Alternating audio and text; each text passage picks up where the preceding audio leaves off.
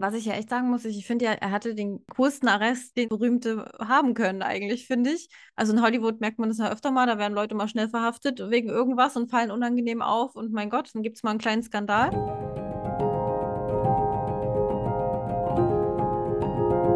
Herzlich willkommen zu Heldenhautnah, dem Biografie-Podcast mit Human Design und Astro Twist. Mein Name ist Uta Jensewski und ich darf heute zum zweiten Mal schon Sabine begrüßen bei mir. Hallo. Hallöchen. Schön, dass du wieder da bist. Wir haben ja schon mal eine Folge zusammen gemacht, Folge Nummer 11 mit Albert Einstein. Und für alle, die das erste Mal nicht gehört haben, magst du dich kurz vorstellen? Ja, also mein Name ist Sabine, Sabine Schlattner. Ich bin 35 Jahre jung, bin Personal- und Business Coach und mache das aber auch so ein bisschen ganzheitlicher. Also ich biete auch Hypnose an und auch Human Design. Und das ist auch da, wo ich mit dir, liebe Uta, andocke bei Human Design. Und ja, mir hat die erste Folge schon ganz viel Spaß gemacht zum Thema Einstein. Ja, auch jemand, den ich ganz toll und ganz inspirierend finde. Und deswegen finde ich schön, dass es jetzt nochmal klappt zu einer weiteren Folge. Hat sich irgendwas Dramatisches verändert bei dir seit der letzten Folge, was du teilen möchtest? Ich muss tatsächlich überlegen, wann die letzte Folge aufgenommen wurde, aber es ist auf jeden Fall schon eine Weile her und wir hatten ja gerade auch schon ein ausführliches Vorgespräch. also ich glaube, es kann sich fast gar nicht noch mehr geändert haben. Also nur Blick hinter die Kulissen, wir haben fast nichts zu der Folge besprochen, sondern wir haben uns verloren, weil wir auch lange nicht mehr gequatscht haben. Ja, wir haben uns verloren in Human Design unter anderem. Unter anderem, ja. Und äh, du warst in Thailand, das ist halt ziemlich cool auch.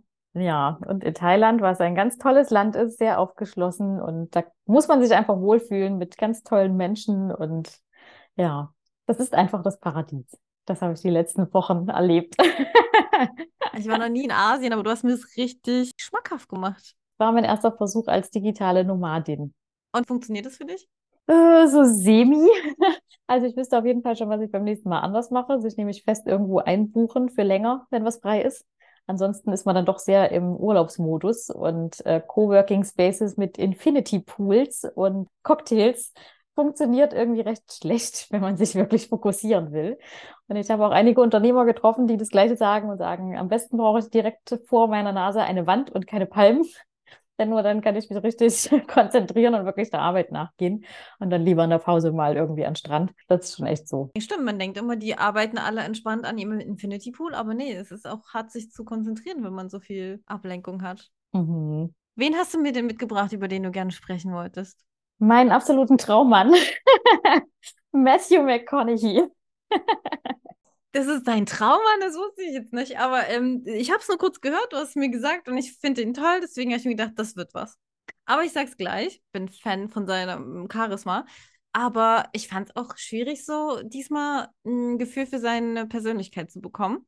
Und äh, da ich weiß, dass du quasi das besser kennst aus seinen Worten, da du seine Biografie gelesen hast oder angehört hast, weiß ich gerade nicht. Hast du die angehört per Audio?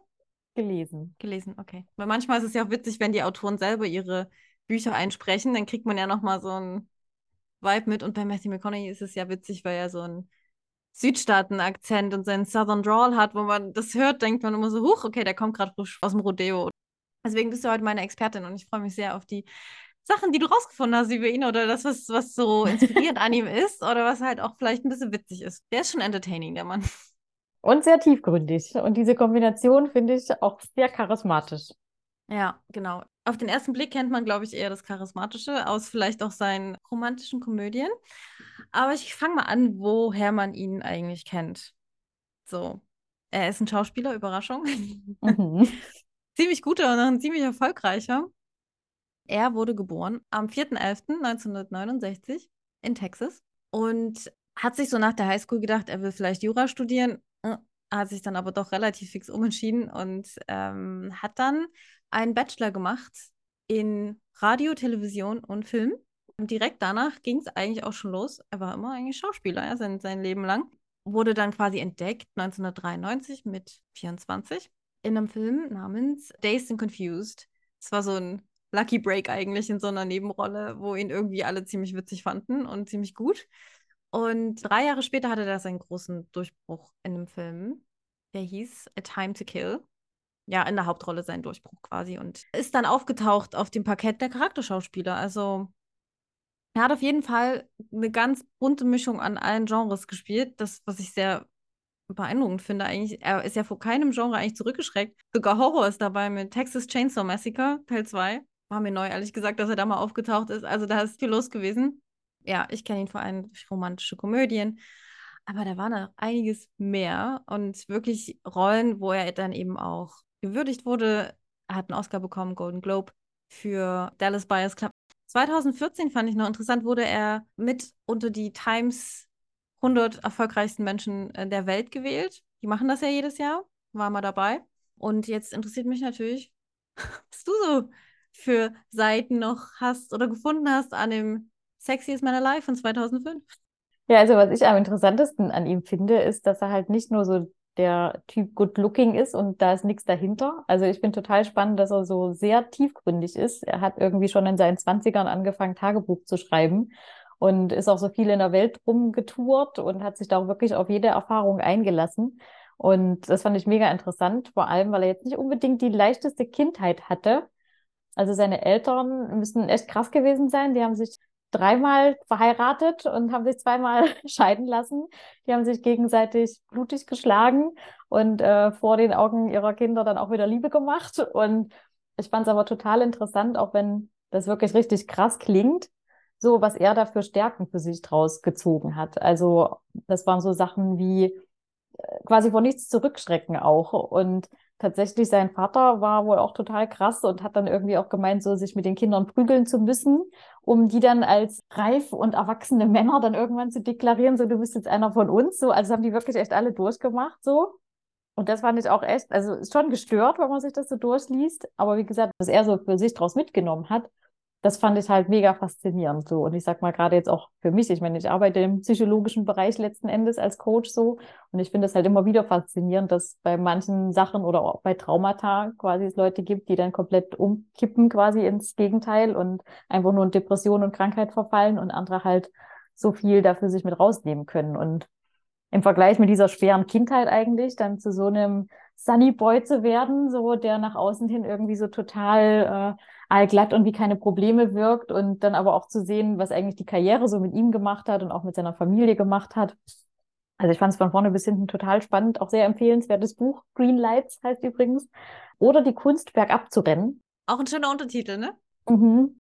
Weil er tatsächlich auch immer beschreibt für ihn, so blöd manche Erfahrungen gewesen sind. Für ihn war es eben ganz oft das Green Light, also die grüne Ampel, die ihm quasi alles ermöglicht hat irgendwie. Und das finde ich halt auch spannend, das so zu sehen, so für sich. Also quasi, es, es gab eigentlich nur Grün für ihn, obwohl eigentlich jemand Außenstehendes was ganz anderes vermuten könnte. Aber da sieht man wieder, wie wichtig es ist, welche Beurteilung gibst du halt selber irgendwelchen Sachen. Und er scheint sich immer die rauszusuchen, die für ihn wirklich nützlich ist, ne? Mhm. Da geht es ja eigentlich immer im Coaching drum, ne? Was, was hast du interpretiert und ist es nützlich? Und wenn ja, dann lassen wir dir das.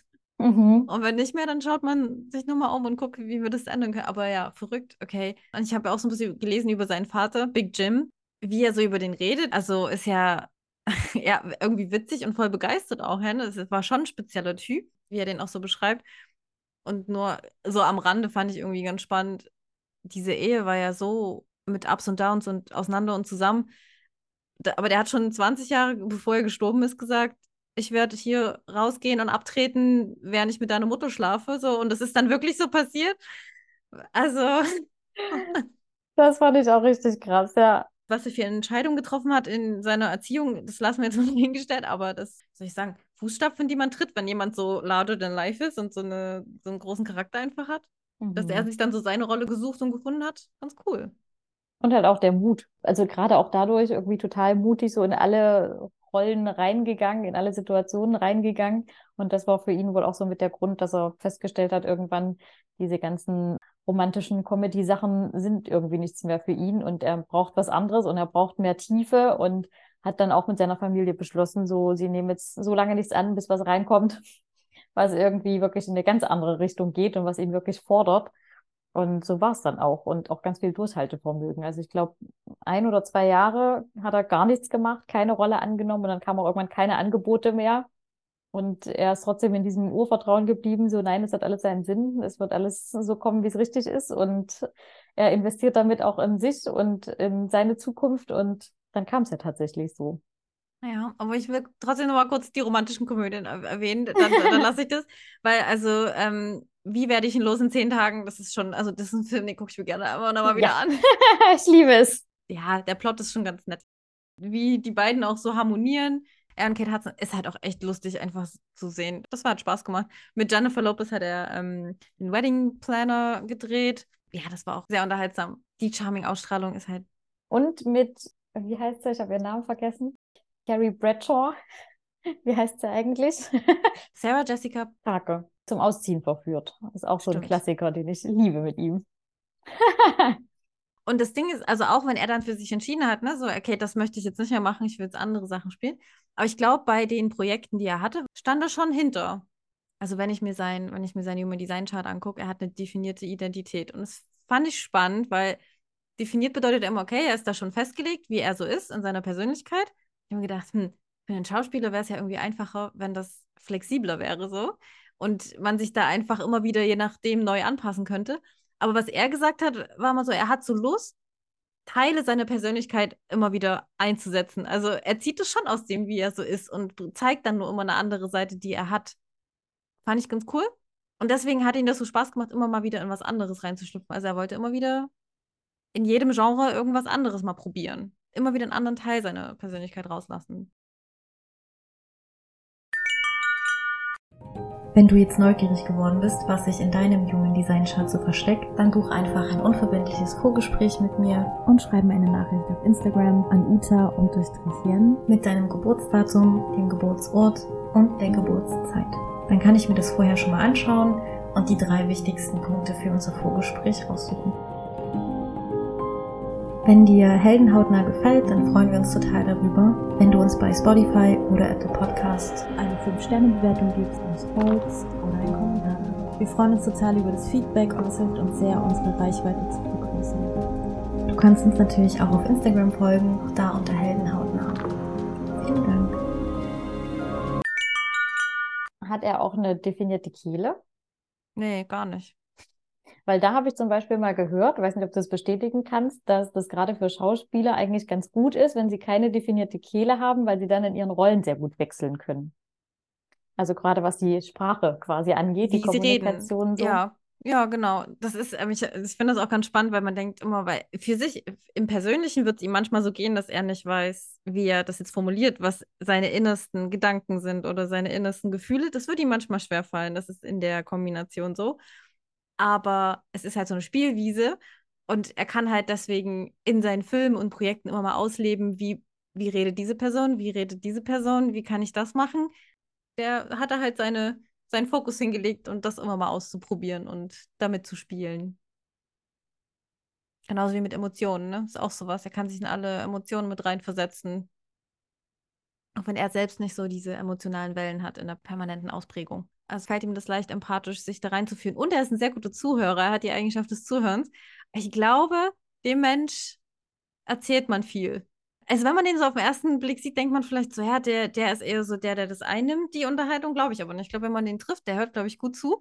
Und ich glaube, der hat richtig gutes Gespür für Bullshit. Also ich glaube, dem kannst du nicht so machen. Er hat das in seinem Lebensthema ist auch so die Betonung darauf, der nimmt viel wahr und er nimmt Sachen wahr, die andere nicht sehen. Ich bewundere die Leute immer, die das so gut können, die das so durchblicken so schnell, was da los ist.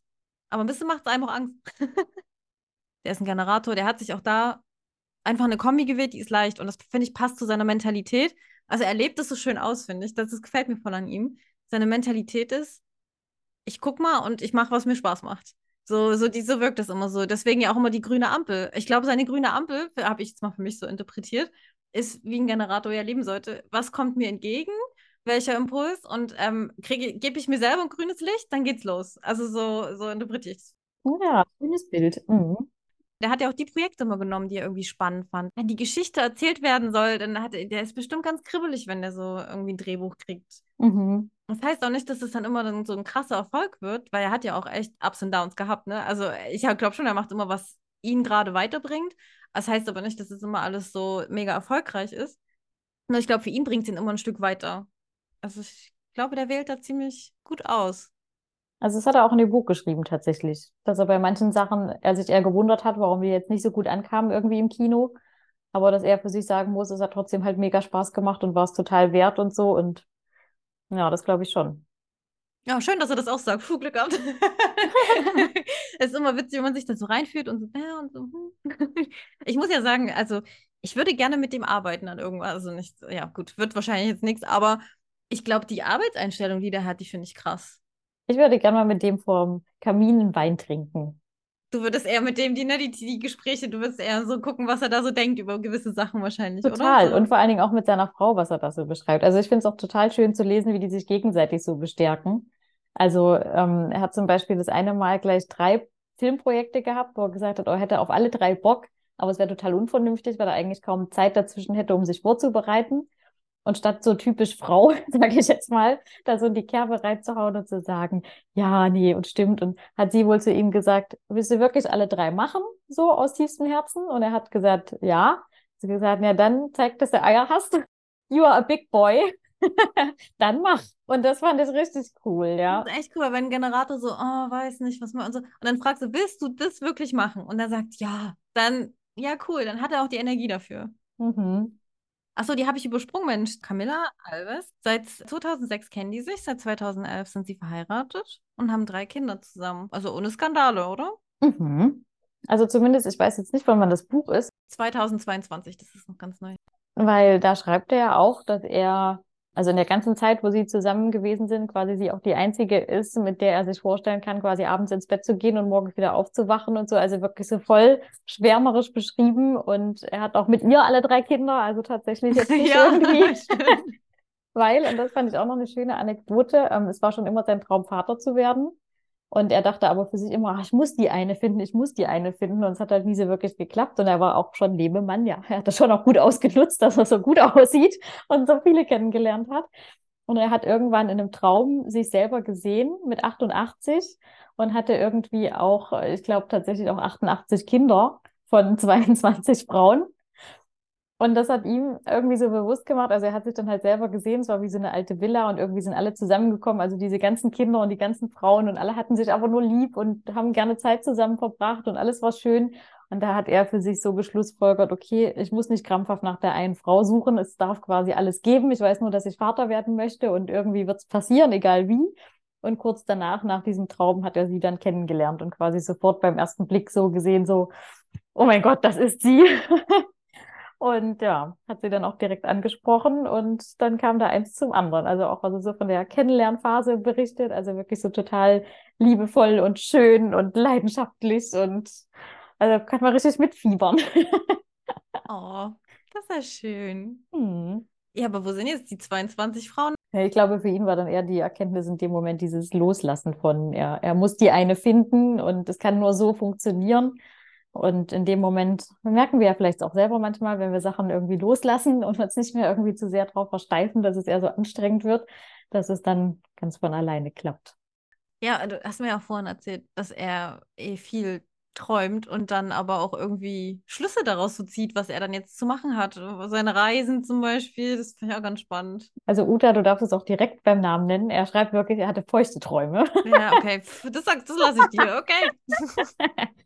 Das fand ich auch mega witzig vor allem. Also diese feuchten Träume, und das hat er wirklich so beschrieben, ähm, die haben ihn tatsächlich zum Amazonas geführt und auch äh, nach Afrika. Und da hat er quasi auch sich persönlich total krass weiterentwickelt und ganz tolle Erlebnisse gehabt. Und finde ich auch total schön, wenn da jemand so diesen Impulsen auch voll nachkommt. Und da für sich so die Erkenntnisse rauszieht, ja. Auch noch so eine andere schöne Geschichte war, dass er irgendwie auch so ganz auf Krampf Aufträge wollte, noch relativ am Anfang von der Karriere. Und da hat er irgendwie bei einem Bekannten in Malibu gewohnt. Und weil halt nichts reinkam, hat er zu ihm gesagt, oh, kannst du mich nicht zu irgendeinem Agenten mitnehmen? Ich brauche dringend Aufträge. Und der hat ihn dann direkt vor die Tür gesetzt und hat gemeint, wenn du Aufträge brauchst, dann gehe ich mit dir erst recht nicht zum Agenten. Äh, geh du mal irgendwie einen Monat nach Europa, reist da mal ein bisschen rum, komm zurück und wenn du es nicht mehr brauchst, dann kommt quasi alles von ganz alleine und dann können wir auch mal zum Agenten gehen. Und das haben sie dann auch gemacht und sind dann irgendwie mit so einer Gruppe von drei Jungs irgendwie insgesamt durch Europa gefahren mit dem Motorrad und haben alles mögliche wilde Zeug erlebt. Und dann ist er quasi zurückgegangen, hat überhaupt nicht mehr über Aufträge nachgedacht und dann kam auch wieder eins zum anderen. Ja, cool. Aber ist ja auch ganz gut eigentlich für seine Frau wahrscheinlich auch, dass der so viel gemacht hat und sich da ausgetobt hat. Und Total. ich glaube, der muss jetzt nicht zurückgucken und sagen, ach, hätte ich doch mal irgendwie. Das ist doch auch ganz gut, glaube ich. Er ist auch wohl lange mit seinem äh, Hund und in einem so eine Art Wohnwagen oder irgendwas. Ist er ganz lange unterwegs gewesen, also wirklich auch ohne irgendwie festen Wohnsitz und so und ist einfach nur rumgetourt und hat da angehalten, wo er sich gerade wohlgefühlt hat. Und das finde ich auch richtig spannend. Also er hat sich da wirklich, glaube ich, total, wie du sagst, so ausgelebt. Du warst ein digitaler Nomade, der war einfach nur Nomade, oder? Ich glaube schon. also er hat auch seine ganzen Gespräche auch mit Regisseuren und so dann teilweise auf den Strecken gemacht, weil er sagt, er fährt auch super gerne einfach auf dem Highway rum und hat dann teilweise Regisseure abgeholt irgendwo am Flughafen, ist dann mit denen acht Stunden in eine Richtung gefahren, hat dann da seine Gespräche gemacht, hat sie dann zum nächsten Flughafen gebracht und die sind dann halt wieder zurückgeflogen. Also auch so ganz, ganz anders einfach die Sachen mal angegangen. Fand ich auch toll. Ja, das fände ich, glaube ich, cool, wenn mich jemand abholt dann und dahin fährt. Hm, ist eine gute Idee. Nicht gut. Apropos Impulse wollte ich noch sagen. Also bei Generatoren ist es ja so, von außen kommt ein Impuls und es kann reagiert werden und so und nicht so, ne, eigentlich ist es ein ganz gutes Beispiel, wenn er zu dem Kumpel geht und ich muss, ich brauche hier initiieren und los jetzt und äh, da kommt halt nichts, aber ähm, das so äh, magnetisch eher sich darauf verlassen, dass es zu einem kommt. Der dachte ja auch nie, dass er irgendwie Schauspieler werden kann überhaupt. Das war nicht so in seinem, in seiner Idee, als er in der Schule war oder dann auch so am Anfang vom College noch das war einfach so, ja, da kann man ja nicht leben von. Bis ihm mal irgendwer das gesagt hat, dass das eine coole Sache wäre. Also es auch, kam auch so von außen, bis er dann mal gemerkt, ach so, das könnte ja wirklich vielleicht ein Job sein, wo man auch Geld mit verdienen kann. Okay. Dann war er irgendwann ja aus mit seiner Freundin zu der Zeit. Dann hat ihm auch jemand zugeflüstert, hey, da drüben ist ein Castingdirektor. Don Phillips heißt der gute Mann, der hat ähm, John Penn für irgendwas gecastet und äh, eingestellt. Der ist großes Tier so ungefähr, ne? Und dann Matthew war so, ja, da gehe ich doch jetzt hin und rede mal mit dem. Und das Gespräch war jetzt auch nicht so richtig erfolgreich am Anfang, weil der Castingdirektor gedacht hat, er, mein Film hier ist ja irgendwie mir zu hübsch, aber gut, aber irgendwie hat es dann doch funktioniert. Er hatte dann erst so eine Mini-Mini-Rolle in Dazed and Confused. Und dann wurde die aber größer aus irgendwelchen glücklichen Umständen und es kam halt ziemlich gut an. Und das war ja auch nur so, ne? Der, der Kellner flüstert was zu und er so, oh ja, ich gehe hin. Also man kriegt schon immer mal ab und zu mal so einen kleinen Wegweiser. Und er ist gut im Improvisieren, hat er auch geschrieben. Also es war ganz oft dann so, dass er auch teilweise da keine Texte dann mehr quasi gelesen hat und sich dann die Rollen irgendwie, wie du sagst, so weiterentwickelt haben, dass sie gesagt haben, hier, wir stellen uns das noch so und so vor und vielleicht können wir noch das und das und probier einfach mal. So ist er dann auch zu zusätzlichen Rollen gekommen. Und ich glaube, das war auch bei die Jury, war das auch so? Also er hat dann quasi das so vorgetragen, wie es im Drehbuch stand und sie danach zu ihm gesagt haben, so und jetzt sag du mal, was du sagen würdest, so in der Situation, wo er sich dann quasi von jetzt auf gleich da irgendwie so voll umstellen kann und dann halt direkt improvisiert und los geht's und damit dann auch die Leute voll überzeugt. Was ich ja echt sagen muss, ich finde ja, er hatte den coolsten Arrest, den Berühmte haben können, eigentlich, finde ich. Also in Hollywood merkt man das ja öfter mal, da werden Leute mal schnell verhaftet wegen irgendwas und fallen unangenehm auf und mein Gott, dann gibt es mal einen kleinen Skandal. Er hat den coolsten Skandal. Skandal war es auch nicht mal so richtig. Da hat er noch äh, in Austin gewohnt, hat einfach ein Wochenende gut gefeiert, eigentlich nicht geschlafen. Ich glaube, 32 Stunden war er gut unterwegs und hat sich gefreut, weil sein Team irgendwie gewonnen hat von na, Footballteam war es wahrscheinlich, wollte dann runterkommen, hat sich irgendwie seinen Bong hingestellt, hat es geraucht und nackt getrommelt auf seinen Bongos. Und irgendwie hat sich da jemand, gut, es war Montag äh, morgens um 2.30 Uhr, ne? Die Zeit war jetzt auch nicht so gut in so einem Apartmentgebäude. aber trotzdem ähm, haben sich, haben sich irgendwie Polizisten gestört gefühlt, weil das Fenster wohl offen war, die das gehört haben. Und dann sind die echt zu ihm da reingestürmt und haben ihn verhaftet. Mhm.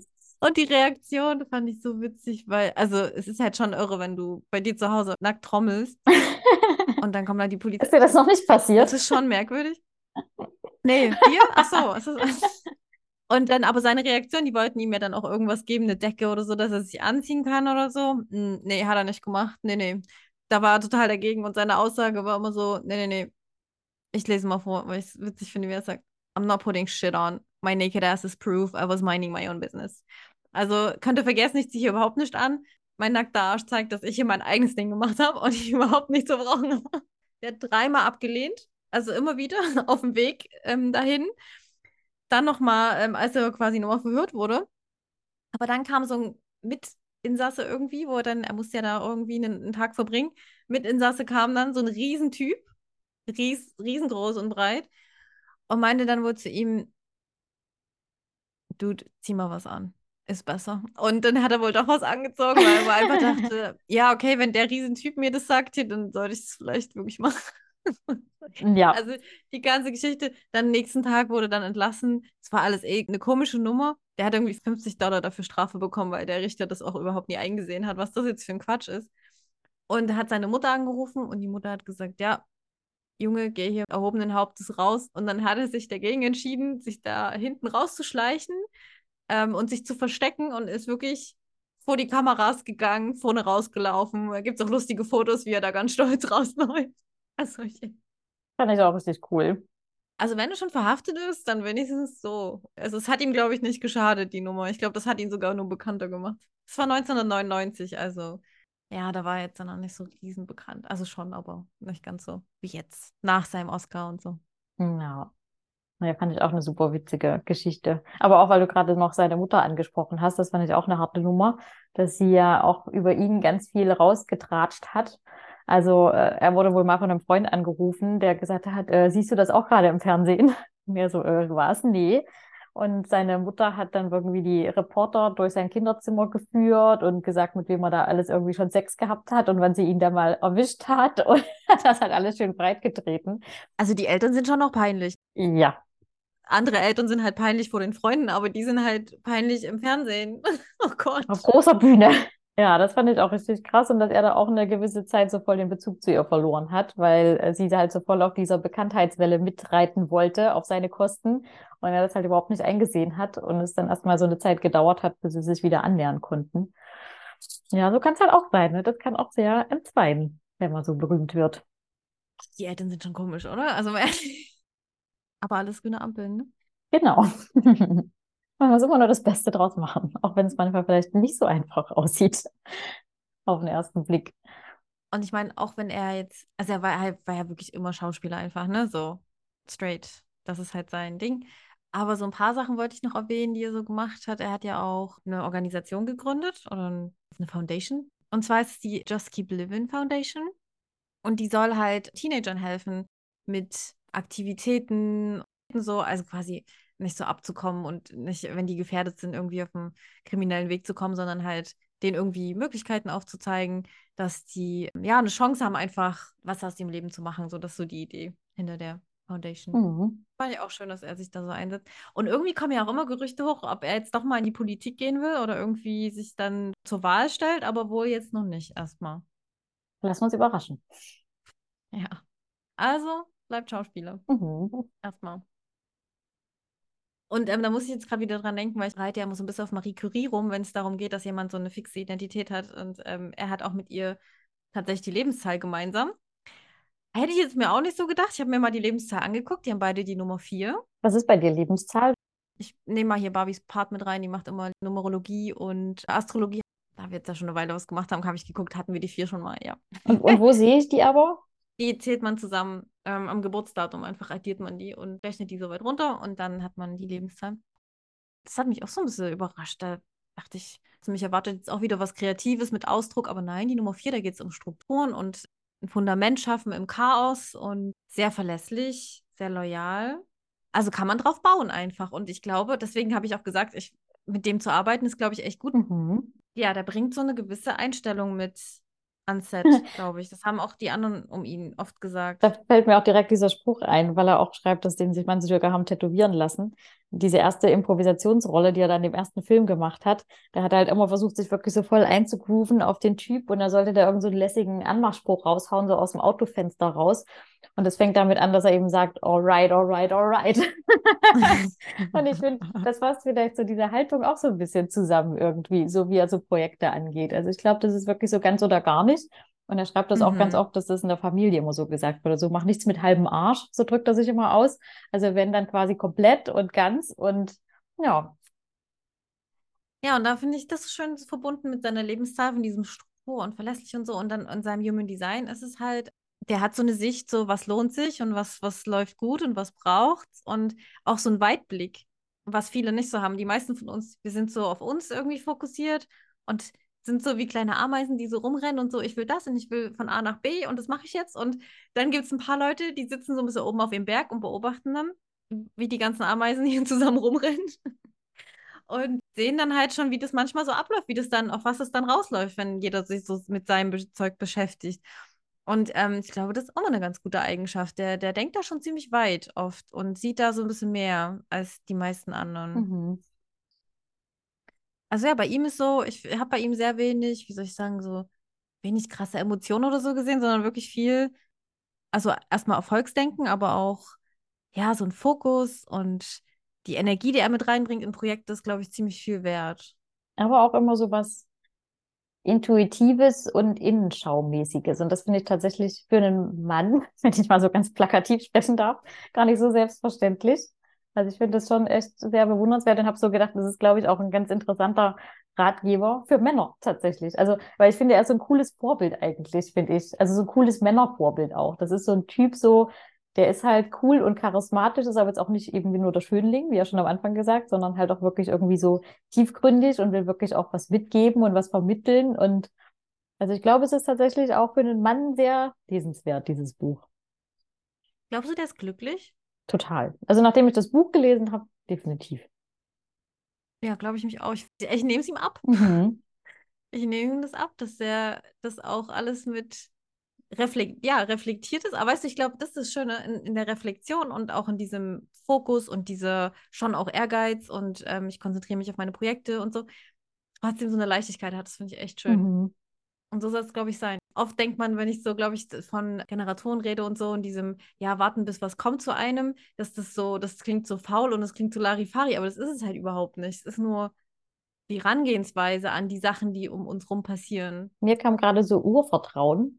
Deswegen würde mich jetzt nochmal interessieren, hat er eine definierte Wurzel? Ja, genau, hat er definiert. Also er hat auch schon gut Hummeln im Arsch, die ähm, immer mal wieder Adrenalin und Antrieb geben, heißt das eigentlich nur aus der, aus der Wurzel. Ähm. Damit ist man noch ganz gut im Chaos. Also wenn ähm, viel los ist und Stress ist und Adrenalin ist, steht er dann eher so im Auge des Sturms und kann das ganz gut verkraften, wenn er den Überblick behält dann, ne? Und wenn er in der richtigen Situation sich, in die richtige Situation sich reinbegeben kann, wo er auch damit umgehen kann und weiß, was Phase ist, aber dann, dann liebt er das, glaube ich. Und ich glaube, am Set ist das richtig gut. Wenn dir Mhm. das gefällt, weil ich finde es immer so, ich finde so Filmsets ja mega chaotisch. Ist ja Wahnsinn. Ich glaube, es wirkt nur so. Für jemanden. Ey, die Leute, aber wie viele da immer rumstehen und wie viele Abläufe parallel sind und so. Ja, gut, er sieht bestimmt durch, was das alles bedeutet und dass es dann alles schön eingetaktet und seinem Plan nachgeht, okay. Aber also ist das schon, schon spannend. Oh, ich wäre auch gerne mal in einem Filmset. Ich würde gerne mal voll gerne hinter den Kulissen. Ich will nicht vor der Kamera stehen, aber hinter den Kulissen hätte ich Bock. Mhm. Aber wer weiß. Ich sag's jetzt mal einfach. Mal Genau, haus mal raus ins Universum. Ah, Genau, eine Sache wollte ich noch sagen über seine Kinder. Weil da kommt es nämlich auch ganz gut raus, dass er ja wirklich so ein ernsthafter Typ ist, dem auch so Werte wichtig sind. Und was du meintest mit, ja, nichts mit dem halben Arsch, sondern wirklich durchziehen, so, dass ihm das auch wichtig ist. Und er versucht immer irgendwie seinen, seinen Kindern so ähm, Lektionen zu geben an dem, was er so macht. Macht ja auch total Sinn, ne? Also Kindern irgendwas zu erzählen, aber was anderes zu leben, wird wahrscheinlich nichts bringen. Die gucken dann sich das ab, was sie sehen und nicht das, was man erzählt. Und ähm, irgendwann ist er dann zu, nach Hause gekommen mit seinem Oscar für Dallas Buyers Club. Und für die Rolle hat er viel gegeben. A, hat das Projekt ewig gedauert. B, wollten 180 Leute, glaube ich, nicht das Ding finanzieren. Also es war wirklich, also so viel Aufwand immer. Und er hat das Skript einfach nicht weggelegt. Er wusste, irgendwann klappt das mit diesem Film. Und dafür musste er dann auch irgendwie über 20 Kilo abnehmen für die Rolle, weil er spielt da jemanden, der an AIDS erkrankt und also musste er auch dafür sich sein Erscheinungsbild anpassen und so und hat halt viel für die Rolle gegeben, so, ne? Und seine Kinder haben das mitbekommen. Er hat viel be- gearbeitet und die haben, er hat so cool gesagt, die haben dann mal gesagt, du siehst aus wie eine Giraffe. So dünn war. Das sah wirklich richtig krass aus. Also in dem Buch ist auch ein Bild davon. Also ich meine, jeder, der den Film gesehen hat, hat es ja auch selber miterlebt. Und ich glaube, kurz vorher hat er irgendeine Rolle gehabt, wo er eigentlich noch mega trainiert war. Ich weiß nicht mehr, was das für ein Film war, aber auf jeden Fall war es, wo er das komplette Gegenteil war. Also er musste echt. Oh, meinst du Magic Mike? Ich glaube, das war Magic Mike tatsächlich. Ja. Ja, also irre, also das war krass halt auch körperlich und so, ne? Und dann, dann kam er mit seinem Oscar nach Hause für diese Rolle und dann haben die gefragt, ah, Daddy, was ist das? Und dann meinte er, ja, wisst ihr noch, als ich vor einem anderthalben Jahr die ganze Zeit arbeiten war und dann so aussah wie eine Giraffe? Ja. Ja, da habe ich mich angestrengt, da habe ich viel gearbeitet und viel reingegeben. Und dann heute haben mir meine Kollegen gesagt, hast du gut gemacht. Süß. um denen so auch so zu zeigen, wenn du heute halt viel Arbeit reinsteckst, kannst du halt irgendwann mal das ernten. Es kann halt eine Weile dauern und es braucht diesen Ehrgeiz und es braucht das Durchhalten. Mhm. Ja, fand ich ganz süß, wie er das dann den Kindern erklärt hat. Ja, Ja. Ja, genau. das ist Matthew. Das ist so unsere äh, kurze Ansicht äh, wie, ja, über Matthew, was uns an ihm gefällt. Und ja, aber ich fand es schon überraschend. Also ich, ich habe echt nochmal eine andere Seite gesehen und freue mich, dass du das einfach mal rausgehauen hast, spontan und das gerne machen wolltest. Vielen Dank dafür. Ja, sehr gern. Hat mich sehr gefreut. Und empfehlenswertes Buch. Kannst du noch mal sagen? Green Lights von Matthew McConaughey. Ich packe es in die Shownotes, wie immer noch. Du bist der Held deiner eigenen Geschichte. Und ich glaube, damit verabschieden wir uns heute, oder? Ja, Na dann, vielen lieben Dank, Sabine. Vielleicht bis zum dritten Mal, wer weiß. das stimmt. Alle guten Dinge sind drei. Mindestens. Na dann, tschüss. Tschüss.